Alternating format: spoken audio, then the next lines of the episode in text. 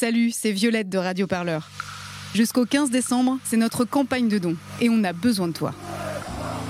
Depuis 5 ans, nos journalistes t'emmènent aux quatre coins du pays pour vivre les combats, les espoirs et les joies de celles et ceux qui se mobilisent pour changer le monde. Et tout ça sans milliardaires pour payer nos salaires Et pour que ça continue, on a besoin de ton soutien. Rendez-vous dès maintenant sur radioparleur.net slash don pour soutenir le seul studio de podcast qui ne lâchera jamais l'affaire.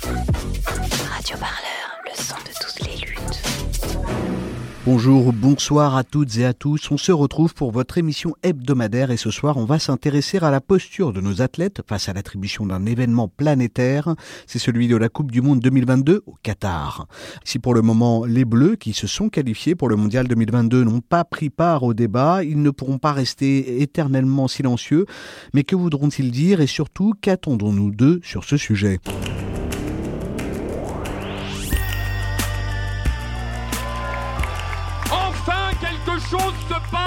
Pensez les luttes.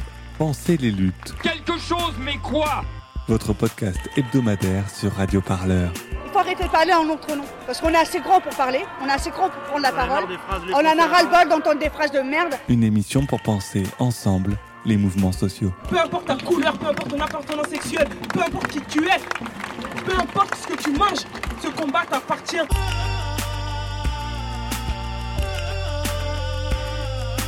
Radio Parleur, le de toutes les luttes. Je crois pas que ce mouvement il va s'arrêter de sitôt. On se quittera plus jamais, quoi. C'est impossible.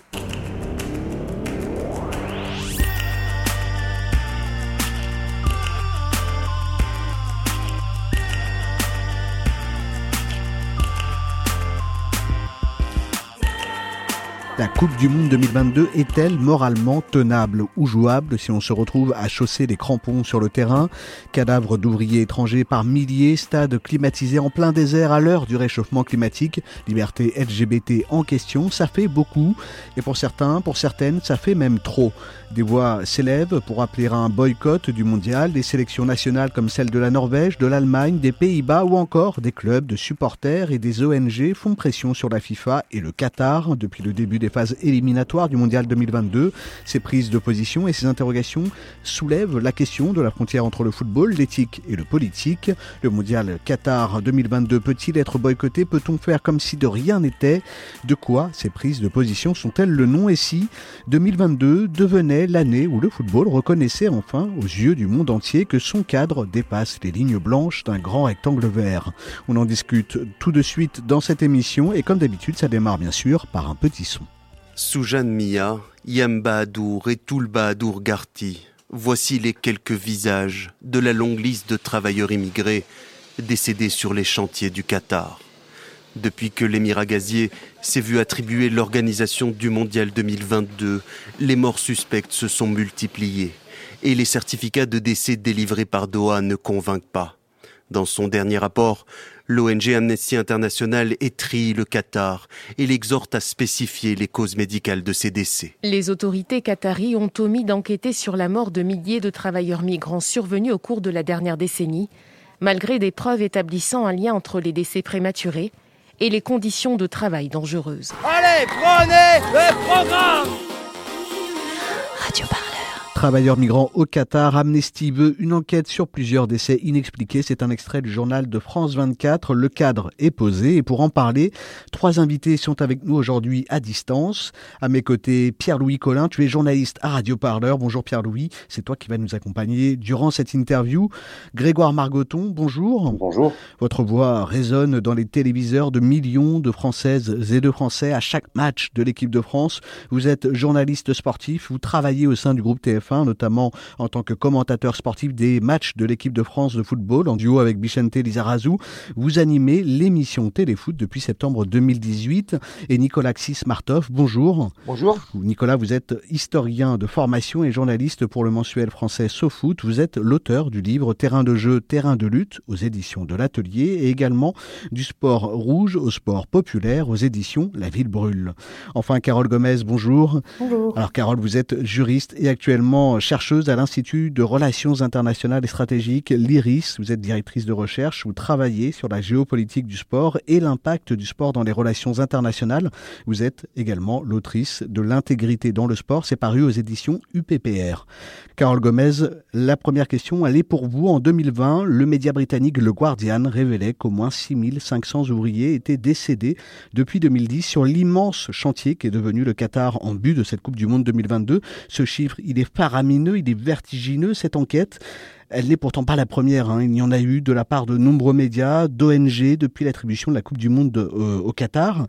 Est-ce qu'il commence à y avoir en 2021 enfin une prise de conscience euh, qu'on est peut-être allé trop loin dans ce qu'on peut accepter en termes de euh, compétition, de sport, au-delà des traditionnelles questions de la nature du régime ou de l'argent dans le monde du sport quand, un pays hôte accueille justement une grande compétition internationale? Alors effectivement, vous, avez raison de le signaler, cette enquête est du Guardian et une nouvelle enquête qui a été euh, réalisée sur le sujet. Ça fait déjà un petit nombre d'années qu'il y avait eu un certain nombre d'ONG, euh, d'enquêtes au niveau plus local qui avaient été menées et qui mettaient en avant le nombre de décès sur inexpliqués sur un certain nombre de chantiers au Qatar. Mais il y a vraiment eu cette, cette méthodologie d'une part qui a été mise en œuvre et d'autre part le fait que ce soit aussi le Guardian qui est un, un, un quotidien euh, extrêmement euh, connu dans le monde qui sortent cette info-là, qui a véritablement marqué les esprits et qui a aussi euh, poussé un certain nombre d'acteurs à prendre en compte ce chiffre-là et de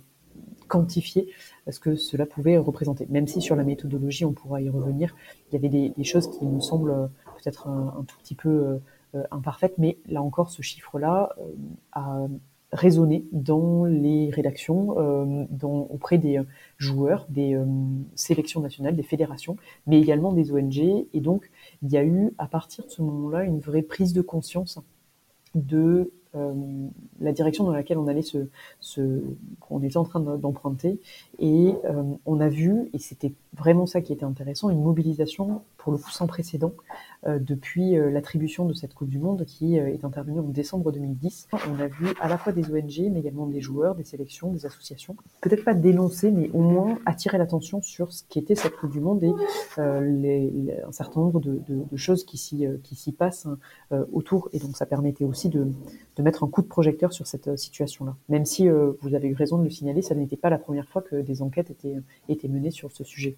Nicolas Kismartov, vous, vous êtes allé au Népal pour rencontrer ces travailleurs qui sont employés euh, au Qatar sur les chantiers de la Coupe du Monde. Les choses ont-elles changé depuis le début des chantiers et depuis les premières alertes internationales? Oui, bah, mais c'est tout le discours aujourd'hui, entre guillemets, la propagande du Qatar, d'expliquer que des réformes ont été opérées. Ça arrive euh, une fois que tous les chantiers sont terminés. Moi, j'y suis allé en 2014 et on parlait déjà d'un millier de morts. Euh, et j'y allais en sachant que déjà la BBC et des journaux italiens, par exemple, avaient enquêté sur le sujet et qu'on avait déjà une masse d'informations assez euh, inquiétante. D'une part, il y a tout ce qui relève des décès inexpliqués et massifs parmi les travailleurs euh, immigrés au, au, Qatar, qui sont une population jeune et normalement dans la fleur de l'âge. Et de l'autre, les conditions de travail générales de la population immigrée au Qatar qui se voit, qui se voit confisquer ses, ses passeports, qui n'a pas le droit de changer d'employeur sans autorisation de celui-ci. Un moment, même pour vous dire, euh, quand il y avait un décès, il fallait que l'employeur donne autorisation au corps de retourner au pays pour être enterré. Donc c'était, on est arrivé là. Récemment, il y a eu quelques améliorations légales euh, qui ont été votées par euh, le Qatar, mais qui arrivent. la plupart des travaux sont finis. Les, stades sont en train d'être rendus, par exemple, et les travaux d'aménagement sont, sont en fin, de, en fin de course. Mais on voit par exemple que récemment, des journalistes danois, je crois, ont voulu enquêter au Qatar. Ils sont vus arrêter et confisquer leur matériel. Donc il n'y a pas non plus une, grande foi dans les autorités, dans ce qui se passe réellement dans les entreprises. Euh, moi, ce que je voudrais quand même rebondir sur un, point important, c'est que là, la question qui se pose, c'est pas sur la nature du régime, parce qu'il y avait des questions à se poser sur la, Russie. On avait vu une, campagne de boycott, en tout une, des mobilisations de l'Argentine en 1978.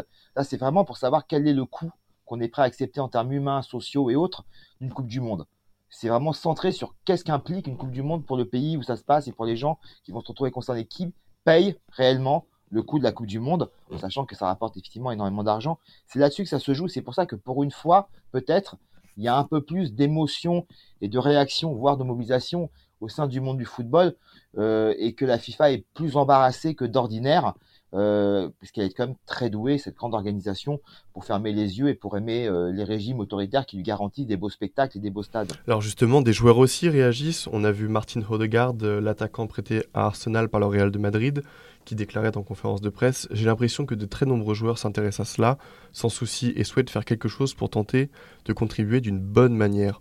Grégoire Margoton, vous êtes une figure majeure du football pour les téléspectateurs et les téléspectatrices françaises. Cette fois, ces appels au boycott sont des appels internes au monde du football. Y a-t-il un écho au sein de cette communauté Les joueurs, les entraîneurs, le staff, est-ce qu'ils en parlent? Euh, je ne suis pas dans leur discussion. Je ne sais pas s'ils en parlent pour l'instant. Je ne sais pas s'ils en parleront de plus en plus euh, au fur et à mesure qu'on se rapprochera du début de la compétition. Euh, pour rebondir sur ce que je viens d'entendre déjà, effectivement, les deux journalistes qui ont été arrêtés puis relâchés étaient norvégiens, n'étaient pas, étaient pas danois, mais faisaient une enquête eux aussi. Euh, j'ai vu et lu comme vous les petites évolutions du pouvoir qatari dans sa législation euh, par rapport au, droit du travail. Euh, alors c'est facile de le faire à un an de la Coupe du Monde par rapport au salaire minimum, etc., etc. Après, moi, je sais pas que je suis en porte-à-faux, mais je suis dans une position un peu plus plus compliquée que vous parce que je suis d'une certaine manière partie prenante, euh, évidemment dans cette euh, dans cette grande machinerie. Euh, parce que je représente le, la chaîne qui va qui va proposer cette compétition aux téléspectateurs français et en plus en exclusivité. Ça sera même pas une, une compétition partagée avec un autre diffuseur et que je pense que de toute façon, euh, quoi qu'il arrive, cette compétition sera diffusée si elle a lieu par TF1. Après, que peut-on faire? Que peut-on faire par rapport à la situation, par rapport aux vérités qui ont été mises au jour par ces enquêtes qui, vous le rappeliez, sont conduites par des médias de, de grande qualité? euh, le Guardian, quand il fait quelque chose, ou, ou d'autres journalistes, euh, ne font pas ça euh, à la légère, enquêtent et, et, et, font des choses très très précises. Voilà, moi je suis un peu en porte-à-faux parce que bien sûr je me pose des questions, bien sûr que chacun se pose des questions morales et éthiques avec sa propre conscience. Euh, moi, j'ai été à, aux Jeux Olympiques à Pékin en 2008.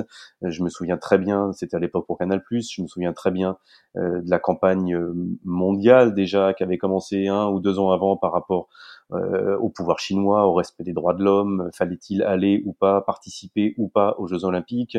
Je me souviens aussi des, des athlètes euh, qui avaient, qui s'étaient exprimés beaucoup, euh, sans renier leur participation à l'arrivée. Euh, je me suis posé aussi beaucoup de questions à l'époque. J'avais pas envie d'aller faire ces jeux. Je les ai finalement couverts et j'en ai, j'y ai pris beaucoup de plaisir. Alors c'est très euh, c'est très égoïste hein, comme sentiment, mais j'ai pris beaucoup de plaisir en me disant euh, que euh, organiser un rassemblement de populations venant du monde entier dans un pays qui n'a rien de parfait dans son fonctionnement, en tout cas avec nos valeurs occidentales à nous, c'était quelque chose que je pensais être à l'arrivée positif. Le Qatar, l'organisation de la Coupe du Monde, c'est plus compliqué et ça, ça, pose plus de questions encore, je trouve, que, que par exemple les Olympiques à, à Pékin. Après, il n'y a pas qu'une seule question. Il n'y a pas la question des simplement la question des droits de l'homme. Il n'y a pas la, simplement la question euh, de ces euh, décès sur les chantiers euh, des, des, stades. Vous les avez soulevés vous-même. Il y a mille questions par rapport à l'organisation de cette de cette Coupe du Monde. Il y a le rôle de la FIFA, le rôle de ceux qui ont voté et de toutes ces confédérations et de ces pays qui ont voté en faveur de l'organisation de la compétition par la FIFA.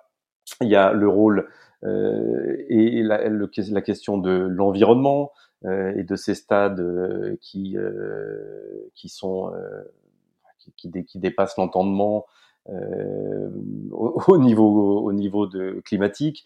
moi, j'ai l'impression pour l'instant d'être recouvert de 150 problèmes de conscience par rapport à ça.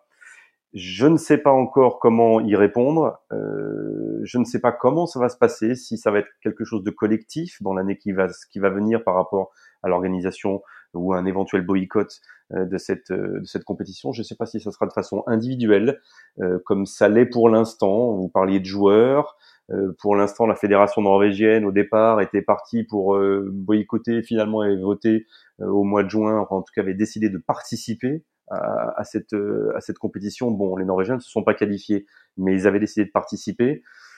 Je je je sais pas comment ça va évoluer. Euh, ce qui est sûr, c'est que l'information, elle sort. Euh, l'information, elle est vérifiée. Elle ne sera, elle, est pas contestable. Euh, voilà, on en fait quoi maintenant de, de cette information et, et, de cette situation par rapport au, au Qatar? Moi, pour l'instant, j'écoute, je regarde et euh, j'attends de voir comment ça, comment ça évolue. Justement, Grégoire Margoton, vous parliez de ces appels au boycott. De, au boycott. Carole Gomez, pour un pays comme le Qatar, qui capitalise sur le sport et pour travailler son image internationale, est-ce que ces appels peuvent avoir un impact? Alors clairement, euh, vous avez raison de distinguer deux choses. Le boycott en lui-même et l'appel au boycott. Pour le boycott, euh, en fait, je, dois être parfaitement honnête avec vous. Moi, je ne crois pas euh, à, l'arrivée d'un boycott. J'avais écrit un article il y a quelques années de ça euh, sur euh, la survenue, la possibilité qu'un boycott intervienne, parce que la logique qui prévalait il y a de ça quelques années, quelques décennies, notamment dans les Jeux Olympiques et Paralympiques de Moscou, de Los Angeles, n'est plus, n'est plus la même aujourd'hui. La situation de bloc n'existe plus. et donc, à mon sens, il est très compliqué aujourd'hui de rester dans une logique de boycott, puisque ce que l'on veut, c'est être suivi et que désormais il n'y a plus ce, monde euh, un peu bipolaire euh, où, euh, où, le monde est aujourd'hui multipolaire et donc il n'y aura pas cette, espèce de, ligne directrice qui sera donnée et suivie par un certain nombre de pays. En revanche, et vous avez raison de le distinguer, l'appel au boycott est quelque chose de différent et à ce titre, il faut systématiquement se poser la question des objectifs. L'appel au boycott, est-ce que l'objectif final, c'est d'empêcher cette Coupe du Monde.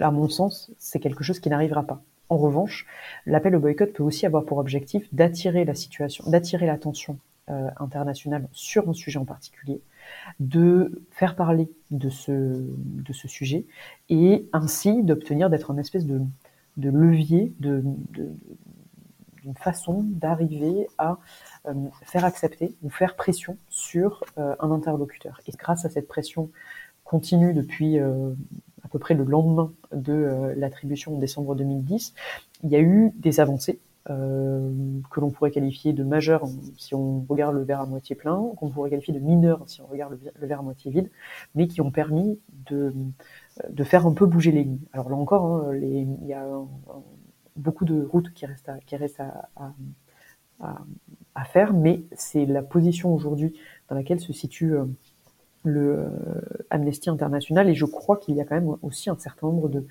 d'ONG qui se situent dans cette même logique-là et qu'au final, quand on parle de boycott, c'est plus pour euh, attirer l'attention sur la situation que de véritablement envisager euh, une annulation pure et simple de, de cette Coupe du Monde qui, on, l'avait déjà dit, hein, mais a eu un temps de préparation qui a été assez important. Ça fait je pense que dès le lendemain, si vous vous rappelez les, les unes des euh, différents quotidiens euh, ou des différentes éditions euh, radiophoniques ou télévisées qui ont suivi la désignation, cette double désignation de la Coupe du Monde masculine 2018 et 2022, il y avait déjà des euh, polémiques et il y avait déjà cette interrogation, cette surprise importante et euh, le fait que c'était quand même complètement improbable que l'on puisse euh, jouer cette Coupe du Monde au Qatar. Bah, preuve en est que 11 ans plus tard, on est toujours dans la même situation, on se pose toujours les mêmes questions, mais in fine, la, décision n'a pas changé, n'a pas évolué, à part peut-être celle de déplacer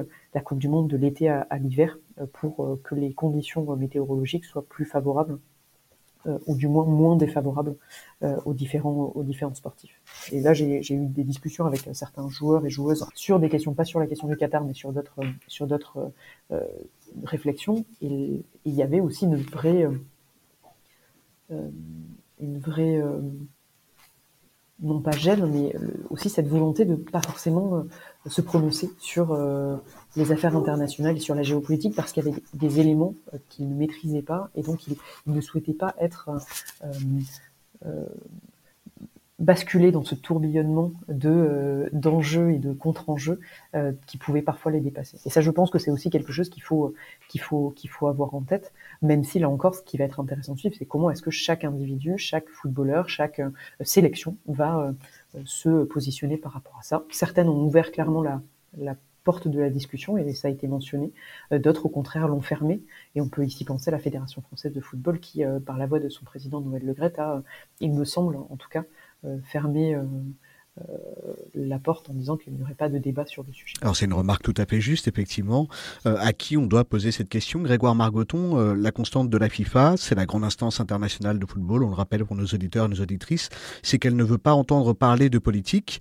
on l'a vu lors de la dernière Coupe d'Europe, encore avec l'UEFA également, qui est l'instance européenne, lorsqu'elle a refusé le projet de la ville de Munich d'illuminer son stade aux couleurs arc-en-ciel pour le match de l'Euro Allemagne-Hongrie pour protester contre une loi homophobe votée par Budapest. C'est le cas du, CIO aussi, du Comité euh, international olympique, vous l'avez dit tout à l'heure, on a cette idée que le sport euh, rapproche les peuples et qu'il ne faut pas brouiller aussi ce message d'amitié avec des sujets euh, qu'on ne maîtrise pas forcément, qu'il faut observer une neutralité à tout prix, avec cette dimension en plus quand on est athlète, sportif, que bah, des Jeux olympiques, des Coupes du Monde, des Coupes du Monde, on en vit deux, peut-être trois dans sa carrière, grand maximum. Oui, je suis pas sûr qu'il faille demander aux athlètes effectivement de, de enfin, exiger espérer, oui, mais exiger des athlètes euh, de, s'exprimer sur euh, des sujets, euh, comme le disait Carole à l'instant, qu'ils ne maîtrisent pas forcément. la FIFA dit, oui, c'est pas la seule, le CIO, parlons-en aussi, dit ne pas faire de, politique. elle est politique, elle est totalement chose politique, la, la FIFA, à partir du moment où est une organisation qui rassemble les pays du monde entier, on, on, est un, euh, une possibilité d'expression de, et, de politique.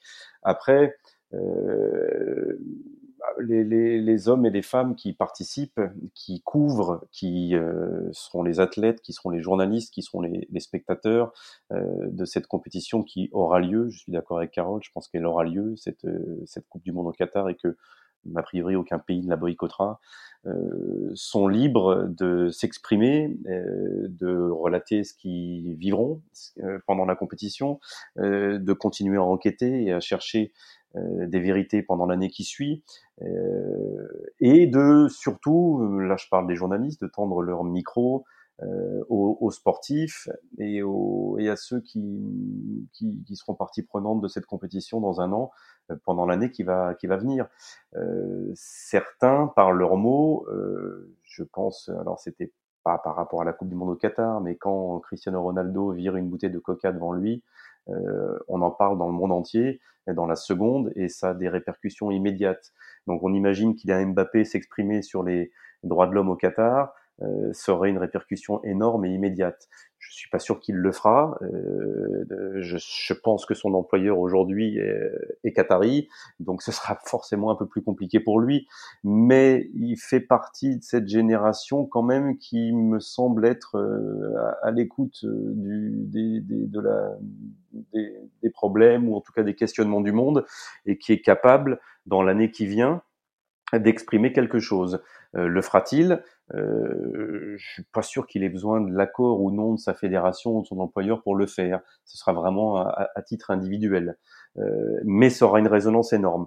En attendant, je pense que cette année sera consacrée à, à essayer de, de, faire la vérité encore plus sur la situation de, de l'organisation et, et, et, de la situation du, du Qatar aujourd'hui, euh, comme ça avait été le cas pour, euh, pour la Chine euh, ensuite. Voilà, moi comme Carole, je pense pas au boycott, ça n'existe plus ça. Euh, quand les, Américains participaient pas aux Jeux de Moscou en 80 et vice versa en 84 on n'arrivera pas à ce genre de, de mouvement euh, collectif aujourd'hui avec la, la, Coupe du Monde au Qatar. Euh, L'organiser, ça n'empêche pas de, ça force pas forcément à fermer les yeux. Voilà. euh, à quel niveau vont-ils s'ouvrir? À quel niveau les langues vont-elles se, se délier? Je ne sais pas encore ce qui se passera dans l'année qui vient. En France même, on peut parler de la France. Hein, je vois pas beaucoup d'enquêtes aujourd'hui euh, de grands médias euh, sur la situation. Euh, je pense qu'on sera tous concentrés sur la, la campagne électorale et, et, la présidentielle pendant six mois, mais à partir du mois de mai jusqu'au mois de novembre, les choses vont sans doute évoluer. J'attends de voir. On va s'intéresser à présent aux différents acteurs et actrices euh, du monde du sport et on va parler des athlètes et de leur fédération. Euh, quand ils veulent prendre la parole publiquement, les athlètes savent le faire. Le 20 janvier 2010, l'équipe de France de football se mettait en grève en pleine Coupe du Monde en Afrique du Sud.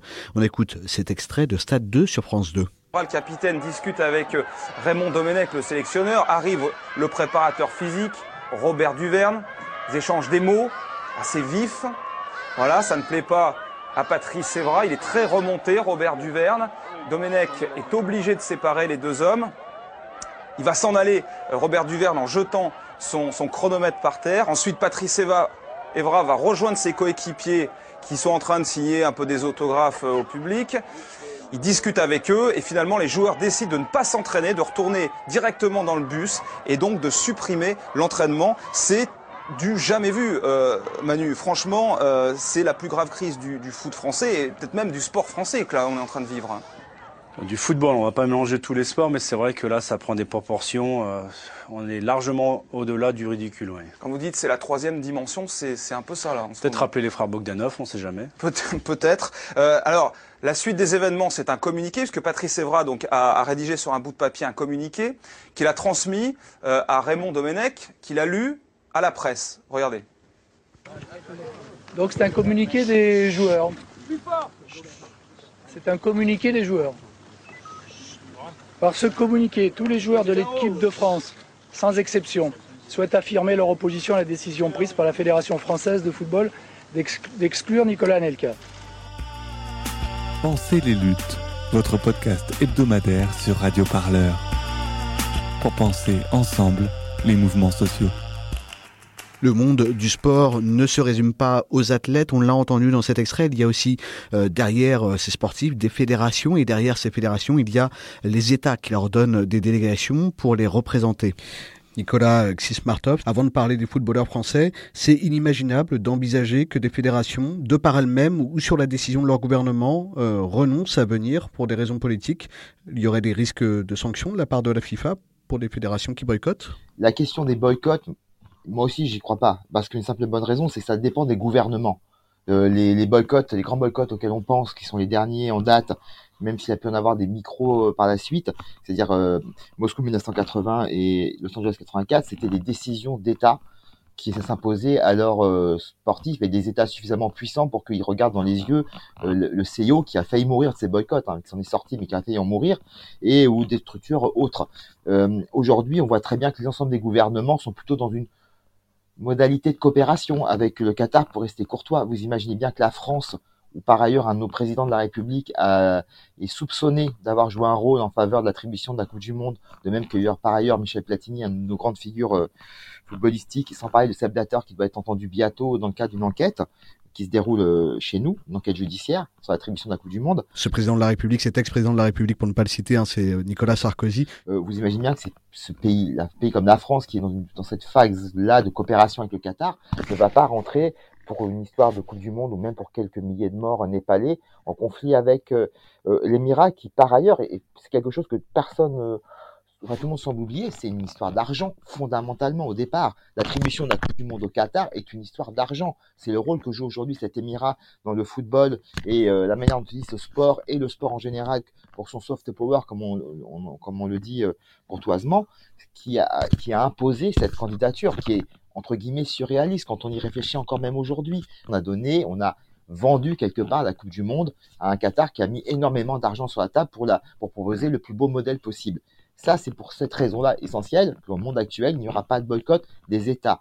Ensuite, les fédérations, vous imaginez bien qu'elles sont bien heureuses de se réfugier derrière la politisme ou ce style de situation pour pouvoir continuer malgré tout à, à, y aller et, euh, envoyer leur, leur sélection euh, là-bas, même s'il y a quelques micro-mouvements au sein du football. Hein. Le fait que ce soit décalé en novembre, ça fait pas le bonheur des clubs qui ont commencé un peu à râler sur des choses très égoïstes, hein, euh, très très fondamentalement euh, égoïstes par rapport à leur championnat et aux craintes de voir leurs joueurs fatigués, blessés, etc.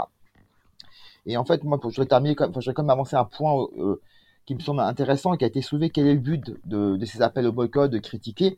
Moi, je pense malgré tout, et on vient de le voir par exemple avec ce qui s'est passé au JO de Rio, puisque l'un des, un des principaux maîtres d'œuvre des JO vient d'être condamné pour corruption au Brésil. Il faut quand même maintenant clairement que les grandes instances internationales du sport soient régulées ou qu'il y ait des contrôles ou qu'il y ait une réflexion de fond sur la manière dont elles fonctionnent et attribuent leurs grands événements sportifs, le rapport et le poids qu'elles ont face aux États et aux administrations publiques, parce que là, ça devient extrêmement inquiétant. Et euh, euh, ne serait-ce que les prochains JO qui vont se dérouler à Paris, le simple fait que le CIO ne paye pas d'impôts, parce que c'est les conditions qu'il pose sur la table, si on rentre juste là-dedans, on n'est même pas dans les conditions de travail, etc. Qu'il impose un certain nombre de choses absolument sidérantes. Voilà, je pense que ces boycotts servent aussi, malgré tout, enfin ces appels au boycott, parce qu'il n'y en aura pas évidemment. En tout cas, cette contestation, je suis d'accord avec Katie les ONG et même moi les syndicalistes népalais que j'avais rencontrés, euh, ils disaient pas on veut le boycott de la Coupe du Monde, ils disaient aidez-nous à peser sur l'Émirat pour obtenir un peu de droits pour nos travailleurs là-bas. C'est tout ce qu'ils demandaient. Ils savaient, très bien que ça n'arriverait pas à boycott.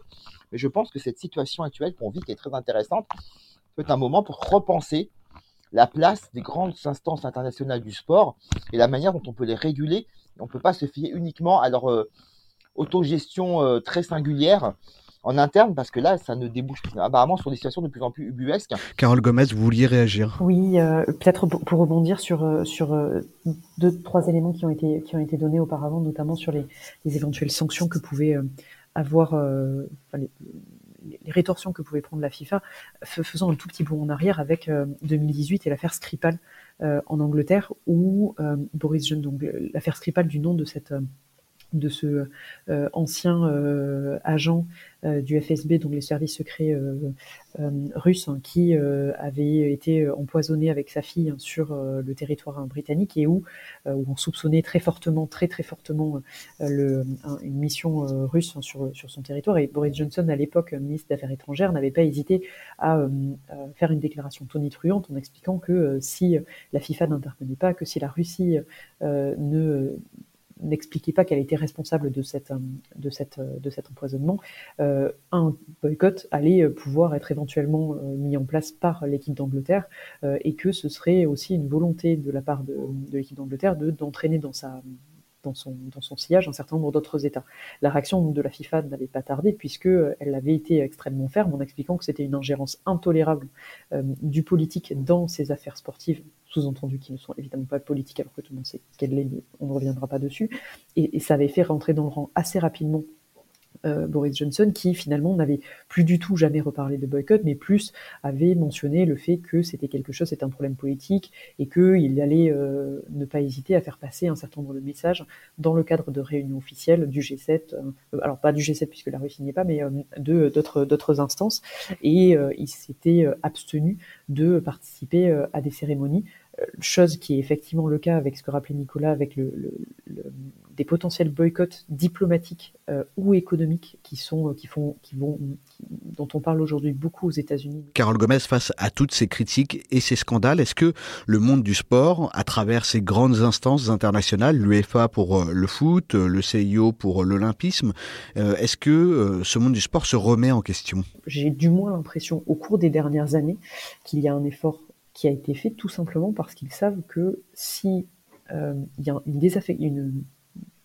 désaffection, il y a un nombre euh, euh, moins important d'année en année de candidats à l'accueil de grands événements sportifs internationaux, d'une part, et donc ce qui veut dire que si vous n'avez plus de candidats pour les accueillir, bah, tout simplement vous tuez la poule aux d'or, et d'autre part, vous avez aussi, de manière concomitante, hein, une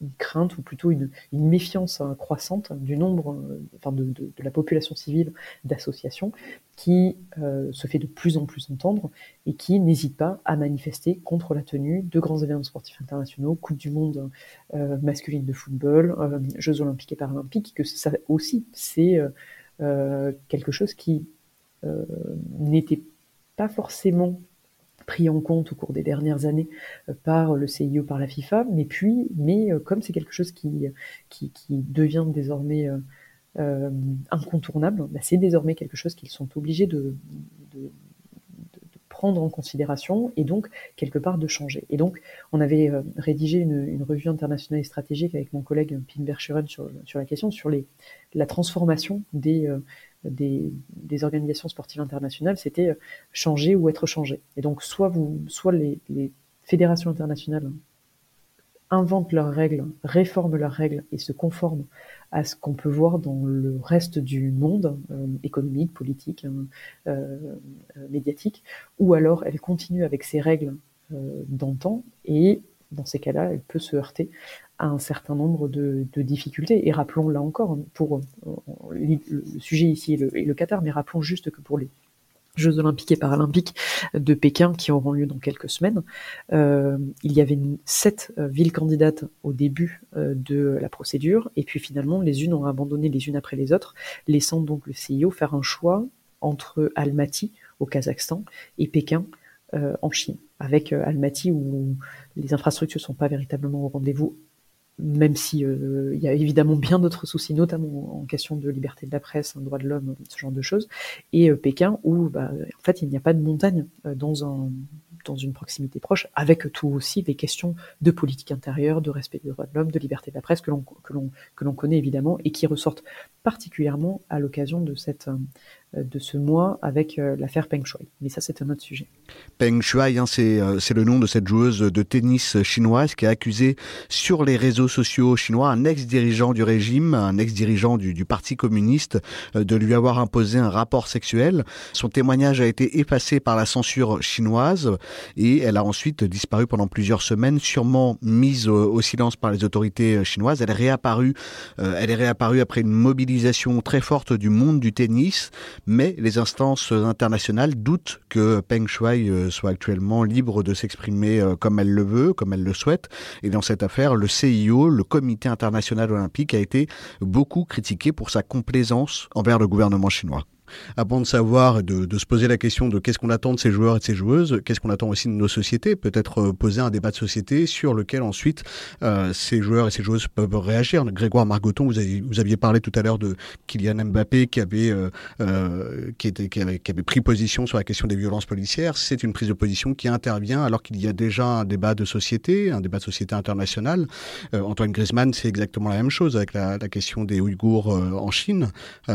Il faudrait pas d'abord peut-être en discuter au sein de nos sociétés? Eh ben, Le fait qu'on le fasse aujourd'hui euh, est, un, est un, signe, un signe que cette discussion aura peut-être de plus en plus lieu euh, à l'intérieur de la société française. Elle a eu un peu lieu déjà et elle a entraîné euh, pas, simplement des polémiques, mais des, des, refus très très marqués, par exemple évidemment par rapport à l'obtention des Jeux Olympiques à, à Paris en 2024 ça n'a pas été un long fleuve tranquille, euh, même si à l'arrivée les Jeux auront lieu à, Paris, euh, il y a eu une bonne partie euh, des Français qui ne connaissaient pas le fonctionnement du CIO, qui ne connaissaient pas euh, au départ euh, ce que ce qu'impliquait l'organisation d'une telle compétition pour euh, l'État, pour euh, les financièrement, pour l'environnement, et, qui sont beaucoup plus au fait des choses maintenant.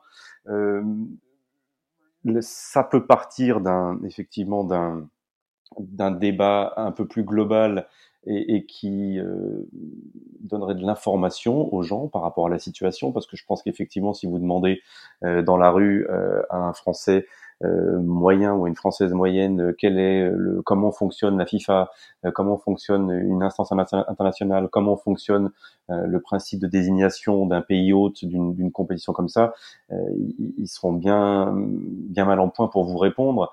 Et moi, il y a le collectif, mais il y a l'individuel. Je repense souvent à, à, la Coupe du Monde, vous en parlez tout à l'heure, de 78 en, en Argentine, euh, et au refus de Johan Cruyff, l'une des deux, trois grandes stars du football à l'époque, le néerlandais, de, de, participer à cette Coupe du Monde. Euh, de loin, comme ça, ça peut paraître un coup d'épée dans l'eau, et je pense quand même que c'est ce genre de, de geste. Alors, je ne sais pas s'il y en aura un équivalent à, dans l'année qui vient par rapport à la participation d'un des grands footballeurs de la planète à cette Coupe du Monde au Qatar. Mais c'est un coup d'épée dans l'eau qui, qui fait des vagues hein, petit à petit et, et, et qui infuse et qui, euh, et qui a des conséquences. Alors je suis pas sûr que le refus de Cruyff de participer ait, ait précipité la chute euh, de, la, de la dictature Videla à l'époque, mais ça a précipité la connaissance du reste du monde et pas simplement des élites de la situation de la réelle situation du, euh, du pouvoir et de la population argentine à l'époque. Euh, moi, c'est ce que j'attends dans l'année qui vient par rapport au Qatar. Voilà. Et je sais que ça sera Carole l'a évoqué et Nicolas aussi, ça sera très compliqué en France aujourd'hui euh, quand on connaît, euh, et pas besoin d'être un, un, un, grand sachant euh, pour connaître tout ça, les relations très étroites qui existent aujourd'hui entre la France et le Qatar à de très très nombreux niveaux. Le premier, le nerf de la guerre étant le niveau économique et, et, et, du transfert d'argent et des investissements qataris en France depuis une trentaine d'années. La Chine est dans le viseur, le Qatar en ligne de mire, Black Lives Matter qui force entrer des stades. On a le sentiment qu'il n'y a jamais eu un tel engagement quand même dans le monde sportif depuis plusieurs années. On a cité euh, différents exemples dans cette émission euh, peu auparavant. Euh, certains, certaines n'ont pas attendu pour s'engager. Vous avez parlé de l'Argentine il y a quelques instants. C'est aussi le cas du joueur chilien Carlos Caselli, juste avant la Coupe du Monde 1974. On va l'écouter. Je sentais les pas. Quelque chose d'horrible. D'un coup, les portes s'ouvraient. Et il y avait ce type avec une cape, des lunettes noires. et une casquette.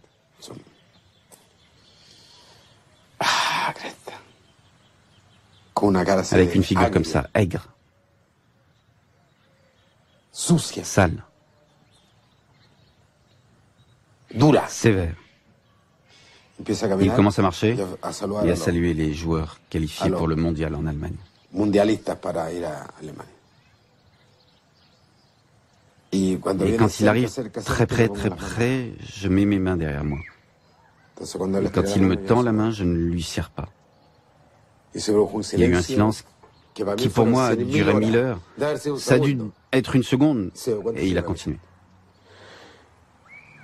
Moi, comme être humain, j'avais cette obligation, parce que j'avais un peuple entier derrière moi, en train de souffrir et que personne ne faisait rien pour eux. Carlito, j'ai été pris. Carlito, j'ai un problème. Carlito, il me recherche. Jusqu'à arriver à un moment où j'ai dit stop. Non la dictature. Au moins, laissez-moi protester. Au minimum, laissez-moi le dire. Au minimum, laissez-moi dire ce que je ressens. Lorsqu'on était face à face, je lui ai dit, vous savez qu'il y a des problèmes avec l'Inde. Il y a des problèmes avec les syndicats, il y a des problèmes avec les détenus. Et c'est vrai, il me dit, ne me parlez pas de ça. Ça ne me plaît pas qu'on me parle de ça. Et il se mettait les doigts dans les oreilles.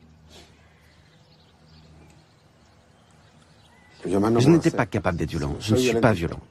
Je ne peux pas descendre au niveau de ceux qui tuent. Je ne peux pas. 1974. C'était juste avant le mondial en Allemagne. Moi, je jouais déjà dans un club espagnol. Et quand je reviens pour la sélection, j'arrive à l'aéroport et il y avait ma mère. Et elle n'était pas dans son état normal. Je la trouve triste. Je la trouve introvertie. Je lui demande, quelque chose t'est arrivé? Non. Quelque chose s'est passé. Et mon vieux, qui était l'homme le plus gentil qui existait, avait une figure très triste. Ma sœur pleurait. J'ai dit quelque chose s'est passé. Non, à la maison on te racontera. Raconte-moi. Non, on te dira à la maison. Ça me... Ça me coûte de parler. Toujours. Quand on arrive à la maison, ma mère me dit, viens, accompagne-moi dans ma chambre. J'avais comme une boule dans la gorge. Elle s'assoit sur le lit et me dit, j'ai été détenu. Bon, il s'est passé quelque chose avec la voiture? Je m'imaginais quelque chose comme ça. Non, j'ai été détenu et ils m'ont torturé. Maman, arrête avec ça, on joue pas avec des choses comme ça. Elle se tourne vers la lumière comme ça et m'a montré sa poitrine avec ses brûlures. Elle m'a pris dans ses bras en pleurant. Et j'ai pleuré comme un enfant. Pensez les luttes, votre podcast hebdomadaire sur Radio Parleur. Pour penser ensemble les mouvements sociaux. Cette voix que vous entendez, c'est celle du joueur chilien Carlos Caselli dans le film Les Rebelles du foot, réalisé par Eric Cantona, un autre joueur de foot. Euh, Carlos Caselli, il avait refusé de serrer la main du général et dictateur Augusto Pinochet juste avant son départ pour le mondial. C'était en 1974 en Allemagne de l'Ouest. Il en a payé le prix fort, on l'a entendu, puisque sa mère a été par la suite arrêtée, emprisonnée, torturée en représailles. Nicolas Xismartov, euh, ces derniers mois, on a tendance à observer un regain d'engagement des sportifs et des sportives, et notamment euh, des footballeurs. On, en a cité plusieurs exemples tout à l'heure. Euh, des footballeurs, des joueurs internationaux qu'on disait parfois planqués dans une sorte de Tour d'Ivoire. On pense à, Marcus Rashford qui se déplace dans les quartiers, interpelle les élus et le gouvernement et appelle au vote. Euh, il est dans une démarche politique. Il fait plier le Premier ministre anglais Boris Johnson au sujet de l'aide alimentaire ou encore Antoine Griezmann qui casse son partenariat avec Huawei contre la persécution de la communauté des Ouïghours en Chine. Moi, ça me, ça me laisse toujours un peu sceptique quand on dit euh, il y a un regain. Je pense qu'il y a toujours eu des formes d'engagement dans le sport à, divers niveaux. Et après, là, par contre, il faut bien quand même rappeler le contexte. C'est quand même autre chose de s'engager quand on vient d'un pays où subit, ou subit, on dit une dictature. C'est pour ça qu'il faut toujours mesurer euh, le degré d'engagement des footballeurs par rapport aux risques qu'ils prennent et par rapport aux risques que leurs familles prennent en restant dans le pays. On l'a très bien entendu pour le, le cas de cet homme euh, grand footballeur par ailleurs, qui était sûrement un des plus grands footballeurs de l'histoire du Chili, qui a appris que sa mère avait été torturée simplement parce qu'il avait refusé de serrer, la main de Pinochet, euh, juste pour rappeler à certaines personnes que la dictature euh, chilienne n'était pas qu'une plaisanterie. Euh, il n'empêche, je pense qu'il y a toujours eu des formes d'engagement. Ce qui se passe aujourd'hui, c'est que la médiatisation, les réseaux sociaux, la forme que prend aujourd'hui le débat public leur donne une nouvelle publicité. Je parle de la France, hein, pas spécifiquement par exemple. On a bien vu que lorsqu'il y a eu les affaires de violence policière, les prises de position des footballeurs, la réaction du ministre de l'Intérieur, euh, M. Darmanin, a tout de suite donné une autre euh, dimension, un autre écho. À ça s'ajoute le fait que dans notre société, les, les, les partis, politiques ont reculé, mais les formes traditionnelles de prise de position, derrière lesquelles se mettaient ou s'engageaient éventuellement des sportifs, euh, on, se sont transformés et les, interventions individuelles de figures médiatisées à travers les réseaux sociaux se sont multipliées. Moi, ce que je voudrais juste signifier, c'est que, encore une fois, je ne demande pas aux footballeurs de, de prendre, même si je le souhaite et c'est toujours une, en tant que citoyen, ils ont à le faire, c'est pas le débat. Et Marcus Rashford, de ce est très intéressant parce que sa démarche, elle n'est pas individuelle. Il va voir des élus des syndicats, des, des, états, des, élus, des parlementaires en demandant mais il y a un problème spécifique qui était l'accès d'enfants à, des cantines, il faut le régler. Les enfants pauvres vont pas être refusés les cantines scolaires, c'est un scandale. Et il a mobilisé la société pour qu'une décision politique soit prise. Et c'est plutôt ce côté-là qui est, à mon avis, neuf, où on voit des personnalités euh, footballistiques euh, interpeller euh, les pouvoirs publics ou la société en disant on ne peut pas accepter telle ou telle chose réagissez. Vous faites quelque chose ou mobilisez-vous. C'est plus simplement un, homme qui dit symboliquement je fais ça.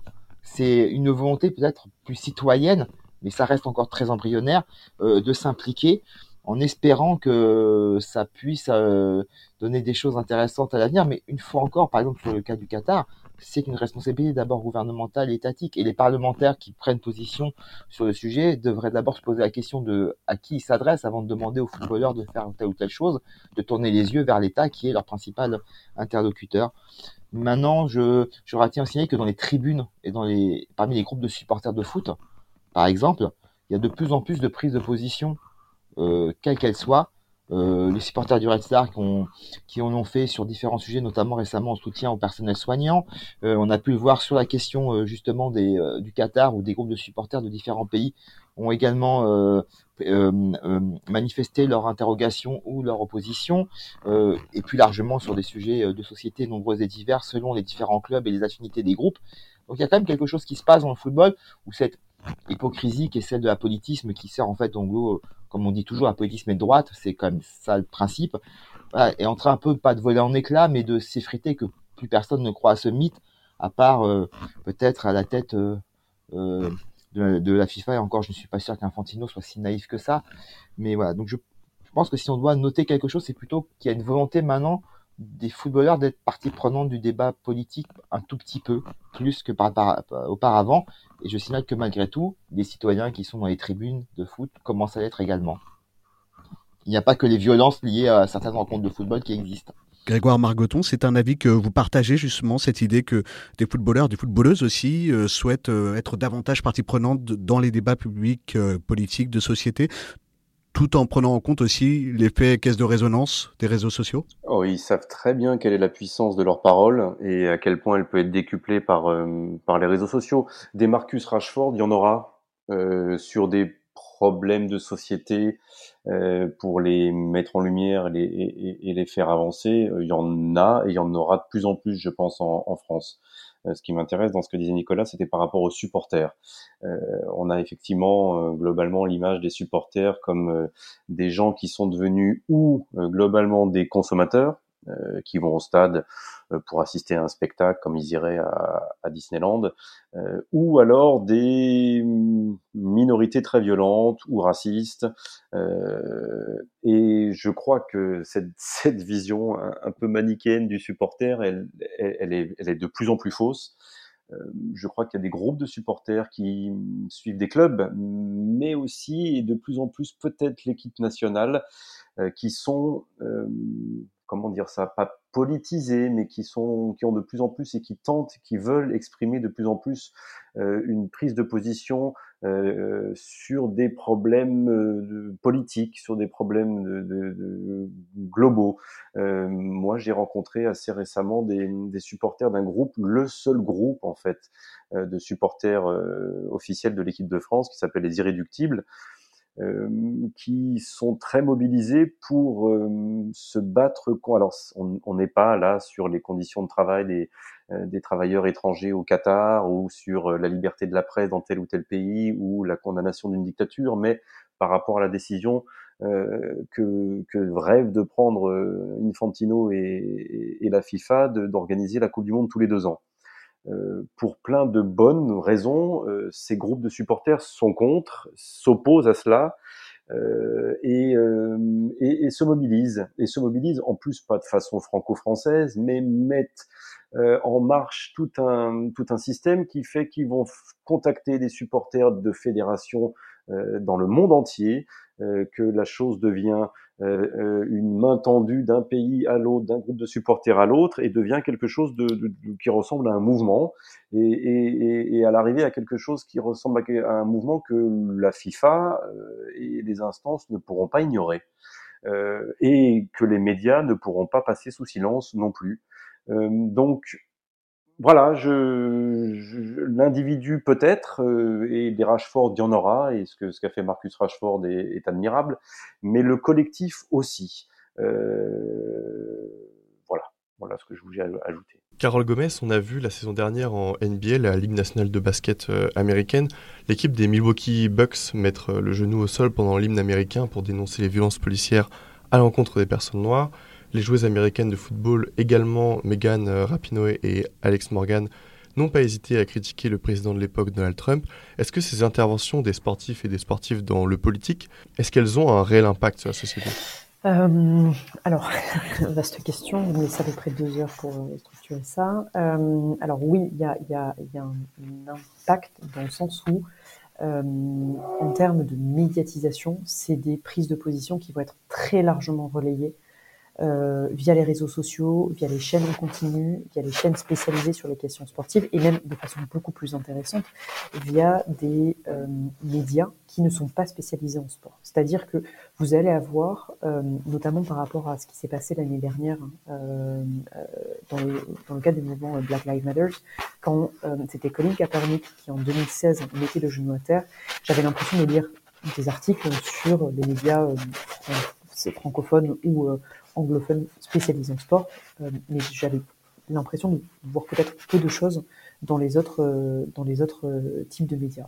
Avec ce qui s'est passé l'année dernière, à la suite de, des différentes affaires, à la fois en mai et aussi en août, qui, sont intervenues et qui ont, et qui ont mis clairement en cause la, police américaine, on, a vu une vraie mobilisation de ces acteurs et qui, a, qui s'est un peu qui, s'est véritablement euh, décuplé. Et, j'avais fait une, étude avec ma collègue euh, Estelle, Estelle Brun justement sur le sujet en, posant la question de savoir d'où est-ce que ça partait et comment est-ce que ça arrivait à se euh, à s'étendre au-delà de l'équipe qui avait été qui avait été au début à l'initiative de cet élément-là, mais surtout de façon trans puisque du coup, c'était au début l'équipe de NBA, une équipe de NBA, et on avait vu dans le, aux États-Unis et en, Amérique du Nord des équipes de baseball, qui est pourtant euh, un sport un peu plus conservateur, euh, intervenir, des équipes de football américain, euh, là aussi avec un parallèle intéressant avec 2000, 2016 et Colin Kaepernick. On a vu également la, les, le hockey, on a vu le football, le soccer, avant aussi de se, de se de se répandre dans un certain nombre d'autres pays. Et c'est aussi comme ça qu'on a pu voir les genoux à terre dans les championnats européens, en première ligue pendant un certain nombre de, rencontres et aussi pendant l'Euro qui nous a occupé, qui nous a occupé cet été. Donc il y a un vrai impact en termes en d'image et en termes de ça a porté, c'est sorti du giron du sport pour être vraiment porté comme une, espèce de réflexion à l'échelle euh, nationale et une vraie réflexion politique. Euh, ce qui était un peu, d'ailleurs l'objectif du mouvement euh, Black Lives Matter, de se dire que il fallait juste que ça sorte de des, personnes proches hein, des victimes qui portaient cet élément-là pour que ce soit vraiment un élément de société qui soit beaucoup plus largement beaucoup plus largement mis, mis en avant. Et donc il y a vraiment ce phénomène-là qui est, qui, est, qui s'est développé, même si, rappelons-le, et ça a été tout à fait bien mentionné par, euh, Nicolas auparavant, en fait, ces revendications, elles étaient présentes euh, dans les années 90, vous en avez, dans les années 80 également. Euh, tout événement est politique, et ça c'était ce que disait Grégoire, et pour lequel il a mille fois raison. Le, le, fait d'organiser même des événements sportifs internationaux est politique. Le fait de se prétendre à politique peut être aussi considéré comme politique. Mais par contre, c'est plus, un, la réflexion qu'on a sur ce sujet, là, le regard critique désormais que l'on peut avoir, ce, discours ne passe plus s'il était entendu ou entendable éventuellement. Il y a de ça quelques années désormais, il ne l'est plus. Et donc on sait très bien que toute activité est politique, d'une part. Et deuxième élément, euh, ça n'est pas tant des sportifs qui est plus important, c'est la visibilité et la médiatisation. Euh, désormais, si un Marcus Rashford prend la parole, si un euh, Kylian Mbappé prend la parole, euh, ça va pas être uniquement sur des, euh, sur des sujets sportifs. Euh, et même, on va même être amené à, à aller les interroger, les questionner sur des sujets extrasportifs, ce qui montre aussi que ce sont peut-être les à la fois des citoyens comme, comme les autres, mais peut-être avec une, voix particulière. Même si là encore, il ne faut pas leur demander de, d'être à la fois expert en géopolitique, expert en, en euh, économie euh, macro ou euh, en virologie ou en immunologie. Mais ça pose au, moins ces, questions-là et cette réflexion-là. Cette Coupe du Monde 2022, Grégoire Margoton, elle est aussi symbolique d'un autre point de vue, du sens où elle incarne un peu tous les mots du football moderne et du sport en général, argent, corruption, politique.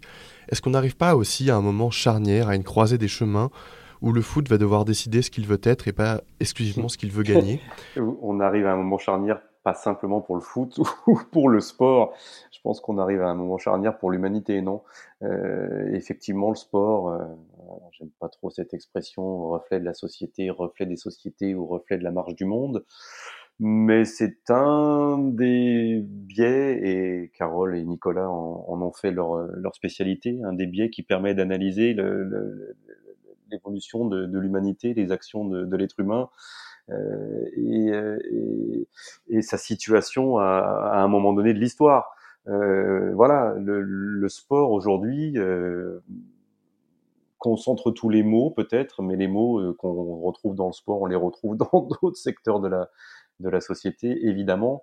Euh, le sport permet de parler des mots. Euh, voilà, moi c'est ce que permet. Alors j'ai eu du mal moi à 52 ans à garder mon regard, à garder mon regard d'enfant sur le sport, évidemment permet d'abord et heureusement encore un peu d'émotion simple, euh, mais aussi permet, et on le voit là, notre discussion le prouve, et il y en aura d'autres, il y en a, ça fait des, des dizaines d'années que le sport permet ça, permet euh, de mettre euh, en lumière des dysfonctionnements, de la marche de l'humanité.